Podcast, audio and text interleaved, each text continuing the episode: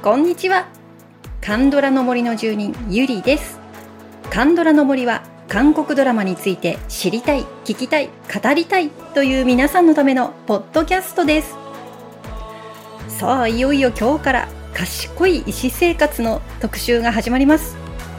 もうねあのアンケートで賢い医師生活を取り上げてくださいという声が毎週のように寄せられておりましてこの前のね9月にようやくシーズン2が終わりまして取り上げられるようになりました。ということで皆さんからの熱い思いをこのポッドキャストでお伝えしていきたいと思っております。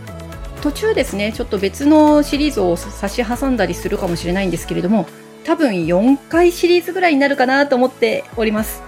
皆さん賢い医師生活のことを思い出しながら楽しんでいきましょう。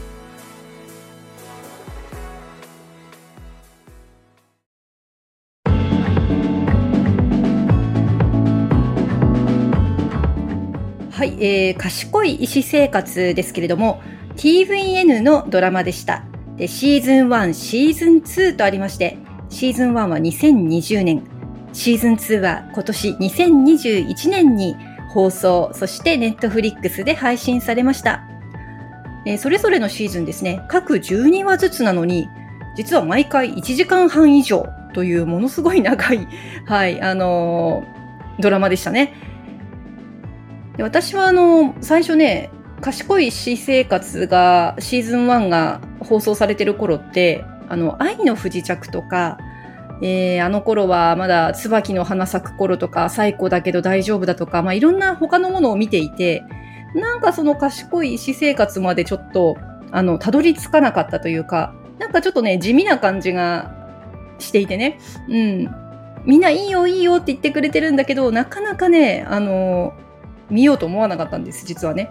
だけど、あの、このポッドキャストを始めて、やっぱり賢い私生活、ぜひ取り上げてくださいっていう声が届くようになって、で、さらにね、今年シーズン2が始まったということで、なんとかシーズン2に追いつくようにシーズン1を見終わろうと、はい、頑張りました。っていうかでも結果的には頑張らなくてもよかった。頑張らなくても本当に面白くって、いやー、私もすっかりこの賢い医師生活の世界にね、ハマりました。はい。でね、この、あの、賢い医師生活、まあ、どういうドラマなのか最初よくわからなかったんですけど、まあ、このユルジェ病院というね、病院に勤務するお医者さん、これがね、あの、5人でいつも一緒にいるわけですけども、大学の同期ということで、この5人をめぐる医師生活を描くドラマになっていましたね。で、ソウル大学、ソウル大学医学部に99年に入学したということで、ククズと呼ばれている。これイントネーション合ってんのかな？ククズ？ククズ？あの、麺の、麺を表すククスみたいですよね、なんかね。そして全員40歳という設定になっています。私よりちょっと若い、ちょっと？ちょっとっていうところでしょうかな？はい、ちょっと若い設定になっています。微妙なね、うん、40歳って言ったらなかなか微妙な年齢ですけれども、はい、今回はそんなククズについて皆さんに語っていただきます。最初はね、もうまず、はい、育順から言ってみましょう。ね、育順、本当に優秀なお医者さんですよね。もう手術も本当に天才的ですし、あのまあ、それでいてこう、ちょっととぼけたところがあったりとか、あのいつもね、おかしなこと言ってるんだけれども、だけどすごく人に気を使って優しいし、うん、そしてすごく子供が大好きな、宇宙が大好きなパパ。なんかすごく完璧なような感じがするんだけれども、まあ、どこか憎めないというこの育順ですね。もう育順にもたくさんコメント来てます。はい、じゃあちょっと順番にご紹介してまいりましょうか。さあ、育順です。えー、まずね、ポッドキャストネーム、じゅんさんじゅんさんはね、あの5人についてすごい一言で語っていただいてます。じゅんさんは、えー、育児のことを名医、えー、素晴らしいお医者さんってことですね。名医と表現されています。もうほんとすごいお医者さんですもんね。はい。そして次の方。エミリンコさん。真の天才。何でもできてこなす人。宇宙を愛するパパ。歌がうまい。そうですね。歌がうまい。あの、ね、ククズはバンドもやってますけれどもね、えー、イクジュンはボーカルということで、最初、あの、イクジュンを演じている方がミュージカルの方だって知らなくって、いやー、本当に毎回ね、この歌にはうならされたというか、本当に聞いてて心地よい声でしたね。はい、えー、次は里まりさん。芸達者で明るいムードメーカー。それだけでなく思いやり深い。急に手術になったり呼ばれたりしても嫌な顔をしない。宇宙を愛している。なおこむさん。誰とでも分け隔てなく人間関係を築けるところが素敵。笑いのセンスもいい。周りを明るくしてくれる。うわが最高だった。ありましたね。もう笑いのセンス笑っちゃうこのうわってなんかあの、ハングルの文字でね、えっ、ー、と、構成されている丸い、丸い文字をこう、口で表現して、で、下のあの、えっ、と、母音を表す文字ですね。あれをこう、あの、何か手書きで作って、自分の顔とその手書きのボードで、おとあだったかな。あれでわってなるんだよね。二つで。うん。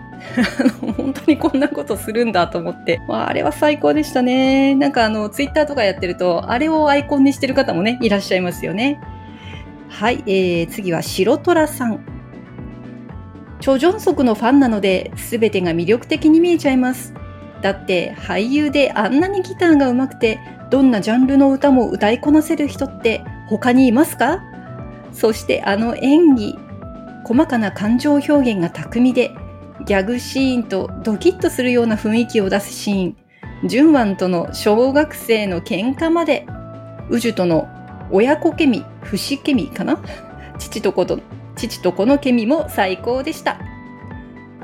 ああ、白虎さん、チョ・ジョンソクさんのファンでいらしたんですね。私はちょっとこのね、あの、賢い医師生活でお初でしたけど、本当に魅力的な方ですね。うん。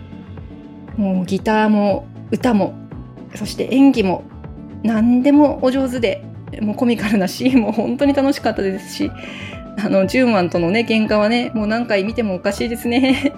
ありがとうございます。えー、次は、いちごかなさん。いちごかなさん？いちごかなさん？どっちだろう？いちごかなさん。ソンファ以外の誰に対しても等しく温かいところ、偏見や思い込みなく人を大切にするところ、周りの人すべてを明るい気持ちにできるところ、総じて最高。私的歴代最強最高のキャラクター。いやー、力強いコメントですね。歴代最強最高。うん。いやー、本当に確かにいいキャラです。さあ次はロブコさん。何でもうまくこなすくせに賢く嫌味なく人柄もよく優しいこんな完璧な男と離婚した前妻前の妻のことですねの気持ちがわからないけどおかげでソンファと結ばれてくれてよかった宇宙とのやりとりも大好きなので3シーズン3ではぜひソンファとファミリーになってほしいですね、そうだったね。確か離婚したんだよね。前の奥さんとね。なぜ？なんだろう、優しすぎたのかな？なんでしょうね。ちょっとわからないですよね。はい、えー、じゃあ、育児について最後のコメントを紹介しましょう。ハニカムミツバチさん。おちゃらけてるように見えて、実は全てを把握して、ピシリと確信をついた一言を放つ。でもそれが決して嫌味にならないのが育順の最大の魅力。本当にできる人間は決して人を見下したりしないよね、と、育順を見るとそう思う。チャラついて見えるけど、息子の宇樹や妹の育寸への愛は深くて、その思いが見えた時の育順は本当にさらに素敵。本当に嫌味がないんだよね。あの、そういうコンプレックス、あコンプレックスじゃない、なんだろうな、プライドとか、そういうものと無縁っていうか、うん、途中でね、その大学の時の同期で、こう、成績を争っていた人との話が出てきますけれども、全く相手に何か嫉妬されたとしても、自分は嫉妬しないし、うん、もしかしたら完璧すぎるからそういうことを思う必要がないのか、本当にこういう人いてくれたらなって思いますね。はい。えー、育順の魅力でした。さあ次行きましょう。えー、次はですね、ジョン・ウォン。ジョン・ウォンですね。あのー、ね、病院の経営者の息子のジョン・ウォン。はい、えー、じゃあ一番最初にまたジュンさんのね、一言からいきましょうか。ジュンさんの一言。優しさ。優しいよね、ジョン・ウンね。本当に。最初にこのキャラクターとしてつかめたのはね、ジョン・ウォンだったかなと思いました。シーズン1始まってからね。さあ次、里まりさん行きましょう。子供に話しかける優しい口調。後輩にも優しい。御曹司なのに私欲がなく、私利私欲の私欲ですね。足長おじさんに給料を使ってしまう。いつか大きな子供病院を4000億ウォンで建てる姿が見たい。歌がうまい。はい、次、エミリンコさん。お坊ちゃまで倹約家。愛情深い仏様。ギョーラが恋人になると思わなかった。華やかじゃない告白。歌が育順の次にサラ・ハヌーと歌い出すところで私は沼落ちしました。OST 買いました。キュヒョンが歌ってます。この曲大好き。はい、ありがとうございます。ね、あの、お二人とも歌がうまいねっていうことをね、言ってらっしゃいますけど、うーん、優しいしね、本当にね、いや、すごいね。最初のそのギョールとの関係っていうのはね、ちょっとこう、冷たいものがあって、もうどうしてギョールに対してこんなに冷たい顔するのかなって思った時もありましたけれども、うん。もう本当にあの子供を見る目がね、とっても優しいですよね。はい、えー、次は白虎さん。ククズに安定感を与えているジョンウォン。彼がいるとククズがすごくまとまって見えるような気がします。ロサ・オンマとの高校息子シーンもとても良かった。一番着実に目標に向かって歩んでいる人物。男性としては一番頼りがいがあるかも。はい。ロサ・オンマンもね、良かったですね。もう本当に、この彼をね、大事に大事にしてるお母さんと、そのお母さんを大事に大事にするジョンウォン。うん。まあ一時期ね、ちょっと神父さんになるならないであり、ね、ちょっと一悶着ありましたけれども、まあギョールのおかげで病院にもとどまりましたしね。で病院を建てたいとか、まあ、本当にいろんなことをね、あの、誠実に考えているジョン・ウォンって本当に、うん、魅力的だなはい、えー、次はいちごかなさん。ククズ以外には誰に対しても誠実丁寧、信念がある。子供とギョールへの超甘々対応というギャップも素敵。人として大変信頼がおける。はい、次はロブコさん。もともとは新婦になる予定だったのに、ギョールとラブラブになり、置かれた場所で咲く道を選んでくれて、本当に良かった。応答せよのチルボンも好きだけど、子供にメロメロのジョンウォンもたまりません。はい。そう、もともとね、神父さんになる予定だったんだよね。あの、置かれた場所で咲くっていうのは、あの、日本でもね、あの、カトリックのシスターの渡辺和子さんの、ね、置かれた場所で咲きなさいでしたっけ？まあちょっとブームになった本もありましたけど、なんかそれをちょっとね、思い出しましたね。まあ、現実世界でなかなかね、ちょっと私も実はあの、カトリック教会に通ってた時期があったのでわかるんですけど、あんな若いイケメンの神父はいません。あの、神父さんの世界も高齢化です。おそらく、あの、韓国のカトリック教会としても、絶対にジョンウォンが欲しかったはずです。残念でしたね。あの、遅すぎるってことないんだよね。なんか、確か、ね、神父になるには遅すぎてなんとかっていうのもありましたけど、40代ぐらいで神父さんになった人も私知ってますし、うん、あの、絶対あれは神父さんになれるんだなと思って見てましたけど、まあ、あれで神父さんになってたらね、あの、ククズが成り立ちませんから。ギョールありがとう。はい、えー、次はようこさん。ひたすら純粋な優しい末っ子。シーズン1ではあまり笑顔が見られなかったのに、シーズン2の恋愛モードに入ってからのふにゃっとした笑顔と大きい子犬感が良き。子供たちを診察する時のあの優しさに癒されてました。ドラムもかっこよかった。そうシーズン1の最初の方ってちょっと冷たい感じの表情が多かったのであのキャラクターとして最初ちょっとつかめなかったところがあるんですね。あの最初のエピ最初のエピソードで子供がね亡くなっちゃうんですよね。うん。で、あの時に、あの時に最後、あの、ちょっとクレーマーっぽかったお母さんのところにね、頭下げに行って、優しい言葉かけられて、で、その後、あの、長男のソンドンイルさんのお兄さんと一緒にこう飲みに行って、ベロンベロンに酔っ払って泣きまくるという、あれでこのジョンウォンというね、この、うん、優しいキャラクター、ちょっとその、外から見る目とね、違うジョンウォンが見られて、すごく最初から掴まれたキャラクターでしたね。はい。えっ、ー、と、そしてさっきね、あの、エミリンコさんから仏様っていう表現が出たんですけど、えー、次にご紹介するナオコムさんとハニカムミツバチさんも仏様って言ってます。ちょっとご紹介しましょうね。えー、ナオコムさん。優しい。子供とギョールに向ける笑顔が本当に素敵。母思いのところ。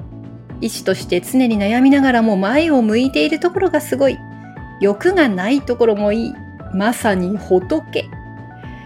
はい、ハニカムミツバチさん。クリスチャンなのに仏。とにかく柔らかに皆を、特に子供を包み込む温かさ。常に人にそっと寄り添う優しさ。でも、シーズン1ではギョウルを厳しく指導する姿も印象に残ってる。とにかく全部好き。かっこ個人的な感想です。ちょっと天然っぽいとこもご愛嬌。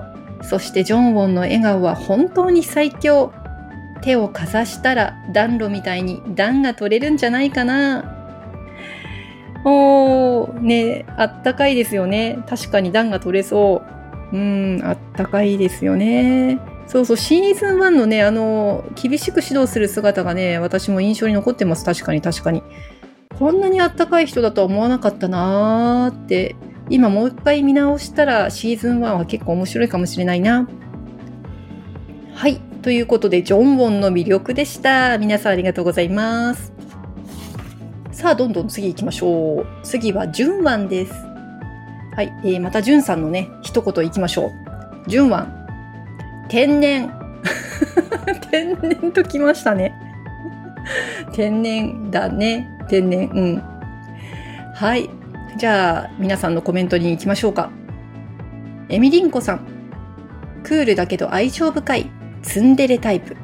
刑務所のルールブックと同じ時期に見てたので、ごっちゃになりました。なるほど。親友の妹と恋愛関係になるのは同じ。はい、えー、次は里まりさん。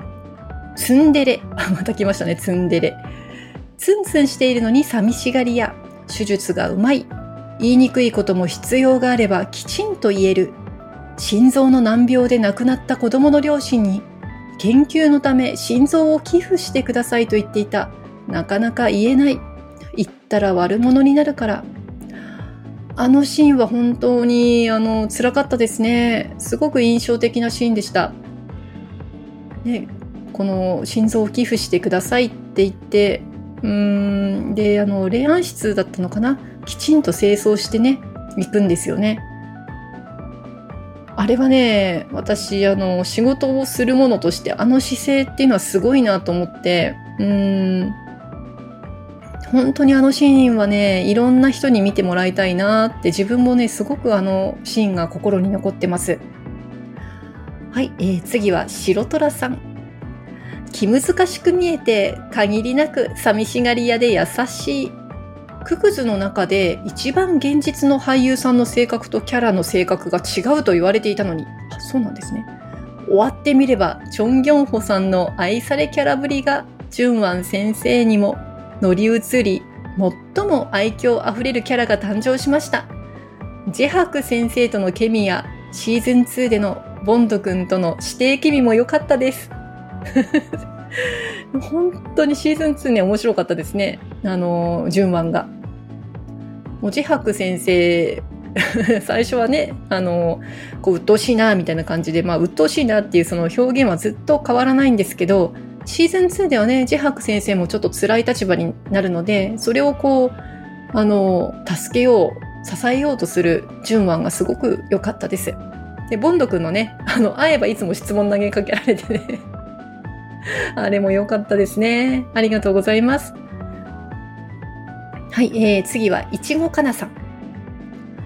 冷たいようで誰よりも優しい一匹狼なようで誰よりも寂しがり根っこの部分がとても優しくそれを見せられない不器用さも魅力的。中の人の温かい人柄が役からもにじみ出ている。はい、えー、次はハニカムミツバチさん。とにかくクール。みんなクールってきますね。でもそれは表向きな印象で本当は熱い気持ちも優しい気持ちもある。めちゃめちゃある。クールなくせに食べ物にはえげつない執着を見せるのもまた魅力。冷徹そうに見える外見と違って中身は誰よりも優しいのかもしれないと思えるギャップが純腕の魅力なのかな。もうみんなねそのクールってきますよね。で私もクールなキャラが好きなので実は5人の中で一番好きなのは純腕なんですけどうんこのツンデレがたまりませんよね。あのソンファとのねあの食べ物にがっつく姿がまたそれもなんか意外な感じで仲間にしか見せないこの2人の一面ね。面白いね。本当にこの人たちは。はい次は陽子さん。一見近寄りがたくて不愛想なのに実は寂しがり屋なギャップ。食いしん坊なところもギャップですよね。イクスンへの告白シーンが最高に好き。演奏シーンでは渋くてアンニュイでかっこよかった。特にシーズン2 2が始まるまでに猛練習したのがわかる上達ぶり。うんなるほど、うん、100%同意はい、えー、次はナオコムさん。見た目クールでとっつきにくい感じだけど、本当は患者思いのところが素敵。後輩思いでもあるし、幾数も見つめる目も良い。はい、そして最後の方、ロブコさん。えー、権威より前、えー、賢い医師生活より前、チョン・ギョンホさんに一時期ハマっていまして、スヨンの彼氏だと分かりがっくり来てました。でも、権威ではまた素敵なツンデレぶりを見て大好きになりました。イクスンと別れて落ち込むシーンではもらい泣きしました。イクスンと復縁してくれてよかった。お、そうだったんだ。私知らなかったです。で、そうそうそう、私あの、チャンヒョクさんの主演の見た通りに話せ、ポンデロマララを見ていて、で、スヨンちゃんがね、出てきていて、すごくあの素晴らしい演技でしたね。そっか、チョン・ギョンホさんとスヨンさんが。そうですか。いやあの素晴らしいですね2人ともこんなにあのいい演技をされるのでねなんかセヨンちゃんちょっと調べたら最近ねいろんなドラマで活躍されてるみたいですねさあこの2人もリアルなこの2人はどうなっていくんでしょうかね うんはい純腕もうとにかくこのツンデレ純腕がもうたまらないですね私は純腕派 この不器用に優しさを見せるところなんか最高でした。はい、ありがとうございました。さあ、4人目いきましょうね。4人目はソッキョンです。ソッキョンの魅力を語ってくださいということで、はい、えー、やはりここもジュンさんの一言で言ってみましょう。はい、ジュンさんのソッキョン一言。広い心。おー。そうだね。こう、どんどんこのシーズンが進むにつれてソッキョンの器の大きさが分かりましたね最初全然そんな風に見えなくて最古とかまで言われてたのにね。うん広い心でした。はい。さあ次行きましょう。まず白虎さんのコメント。反転の魅力。反転。なるほど。シーズン1ではコミュ障害なくらい人嫌いだったのにシーズン2でミナとのラブストーリーが盛り上がるにつれて、どんどん魅力的な男性に変身していくのが権威マジック。産婦人科医師としての患者への対応、特に外来が素晴らしく、いつもこんな先生に診察されたいと思って見てました。声もいいですよね。うん、本当ですね。私もこんな先生に診察されたい、されたかった。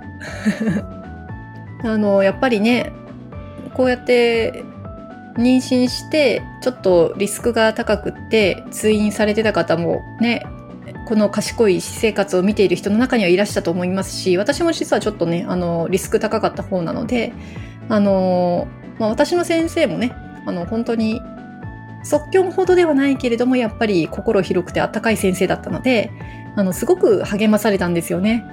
いや、もう本当に不安で不安でしょうがない、ね、妊婦さんには、もうこの即興のね、優しさがすごく力になっただろうなって思います。はい、次はエミリンコさん。クマがぴったり。ぴったりでしたね。マザコン、オンマ原因でバツイチ。言葉の言い方が優しい。声がいい。ミナとはお似合いだ。この人でないとオンマには勝てないでしょう。あの、ミナのね、あの、とにかく突撃していくあの、ド直球じゃないとね、オンマには勝てないね。あの、シーズン2ではそのシーンがあんまりなかったんですけど、あれはきっとすごい撃破の仕方をしていたと思いますね。みんな想像できるよね。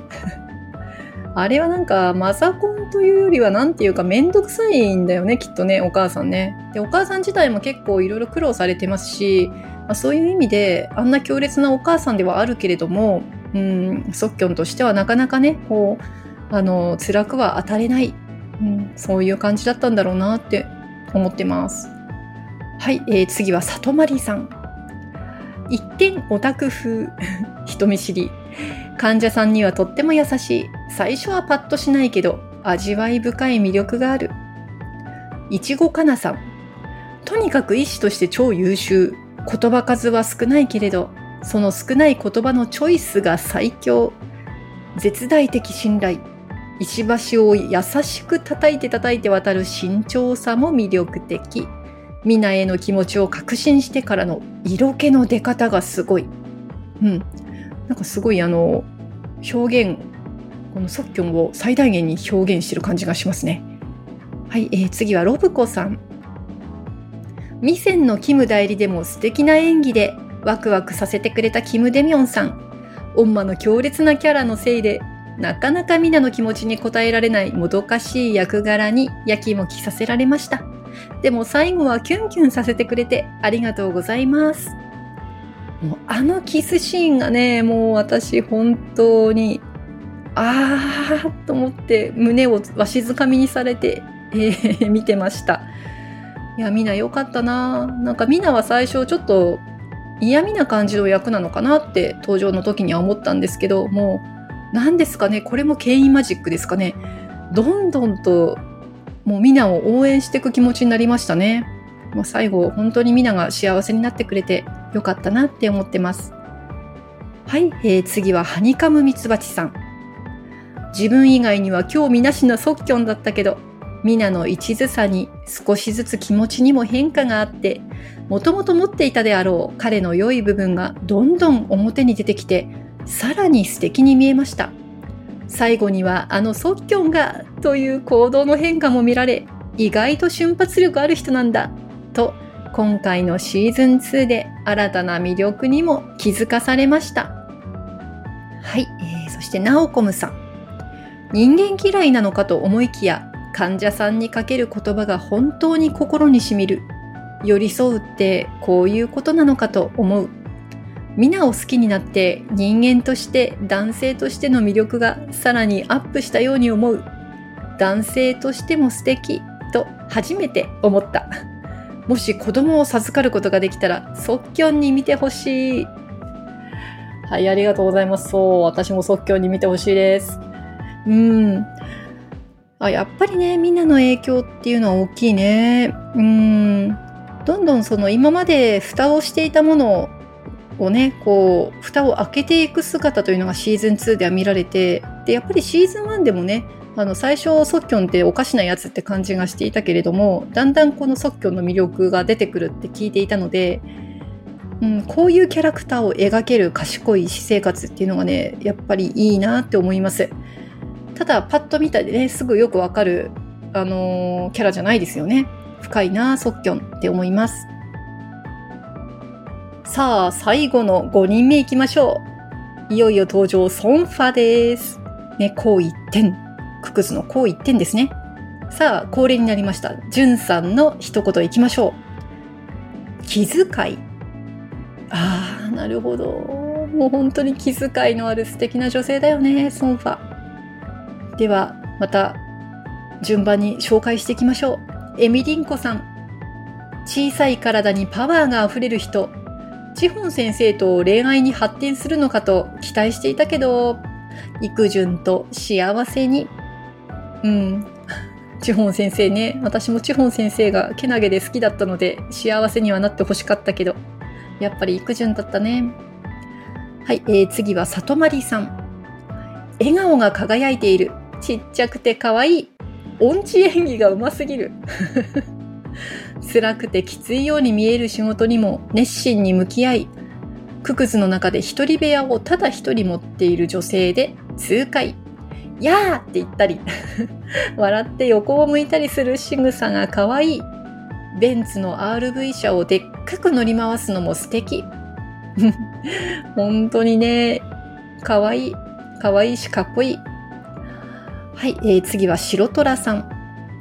とにかく医師としても上司としても火の打ちどころがないくらい完璧なのに、育順のベタなギャグに大笑いしたり、流行り言葉がわからなかったり、天然なところがとても可愛い。ククズ唯一の女性なのに、一番男前なソンファは最高のキャラです。うん、最高です。ほんと完璧だよね。なんかね、ソンファ見てると仕事の愚痴を言ってる私自身が情けなくなってきます。ソンファみたいになりたいなはい。次はいちごかなさん。努力家かつ冷静。だけど冷たくない。周りへの思いやりも忘れず、ククズの男性陣全員と一番いい距離感を保てる人。仕事もできて、後輩の面倒見も良くて、きちんと趣味もあって、勉強熱心。だけど音痴。でも歌うのが大好き という人間らしい好きが垣間見えるのもまた素敵。何より美人。笑顔が美しい。はい。もうこの音痴っていうとこだけがね、ただ唯一、あの、ソンファの欠点で、で、そしてまたその欠点を欠点と思わないソンファっていうのがやっぱりね、かっこいいなと思うんですよね。はい、えー、次はロブコさん。チョンミドさん。ミュージカルでスンウさんとチョスンさんですね。チョスンさんとお見かけしていましたが、ソンファ役は本当にぴったりで、イクジュンとの息もぴったり、早くシーズン3が見たいです。そうなんですよね。チョンミドさん、音痴の演技してるのにミュージカルの俳優さんですからね。私持ってますよ。あの、ウェルテルの記念 CD。チョスンさんのウェルテルとチョンミドさんのロッテ。すごいですよ。ミドさんの歌。本当に透明で、あの、なんて言うんでしょう。いや、もうな、ちょっとね、表現できません。ミドさんの歌。あの、素晴らしいですね。っていう方を私は実は先に聞いていたので この音痴演技が 衝撃すぎたんですけど、本当にね、ぴったりでしたね。シーズン3期待したいです。はい、えー、次、ようこさん。もうあの人生楽しんでますっていうのがほんと魅力的。食いしん坊で大食いなのも純腕とセットで好きです。はい。そして、なおこむさん。かわいい。後輩たちに対する姿勢、患者さんに向き合う姿が人間として尊敬できる。大食いなのも音痴なのもかわいい。はい。そして、ソンファについて最後のコメントです。ハニカムミツバチさん。ソンファはもう同性として憧れてしまう。努力と知性の凄さはもちろんなんだけど、内面の美しさまで持ち合わせていて、でもそれが決して鼻につくわけではなく、私には眩しいくらい魅力的な女性。ちょっと完璧すぎちゃうかなって思うけど、大食いで早食いだったり、底抜けに音痴なところでバランスが取れてるのかな人として素晴らしいけど、温かくて友達にいたら心強いだろうなぁと思える女性。いやー、限りなく同意ですよ。ねえ、みっちゃん。はい、ということで5人の魅力を皆さんに語っていただきました。やっぱりね、一人一人の魅力がすごいですね。この深い描き方もすごくてね。なんかもうね、ああ、やっぱりすごいな、素敵だなって今ため息ついちゃってます。ククズの6人目になりたい。はい、そして今回ね、あの、このシリーズに、あの、キャラへのコメントは、あの、なかったんですけど、あの、素敵なメッセージが届いてますのでご紹介をいたしましょう。えっ、ー、とね、匿名希望さんです。こんばんは。まだ権威2を投資では一度しか見てなくて、先生たちの魅力が簡単には語れないぐらいすごすぎるドラマなので、熱い皆さんの感想を聞くだけにしようかと思っています。語彙力なさすぎてうまく伝えられない歯がゆさ、なんとなくつらつら書いてみます。スルーしてくださって構いません。ちなみに私の推しは権威2からジョンウォン先生です。もともと俳優はチョ・ジョンソクさんのファンで1話見てました。うんジョンウォン先生の信仰から来る真面目な優しさと良い意味での鈍感さが可愛くてですね、やられました。お医者さん的には一番身近な科である産婦人科医のソッキョン先生です。自分にも出産経験やトラブルがあったので、ソッキョン先生の言葉や行動にたくさん慰めてもらいましたし、いろいろと考えたり思い出すことができました。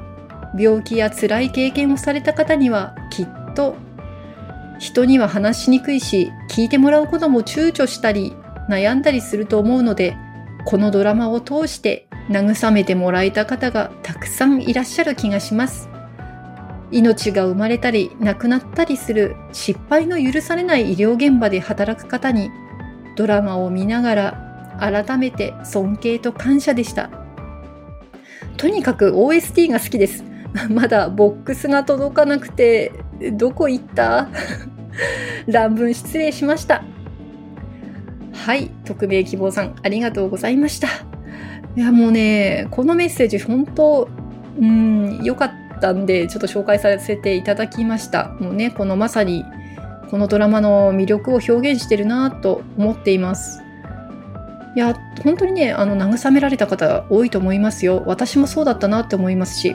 うん、だから癒されるという賢い医師生活ですね。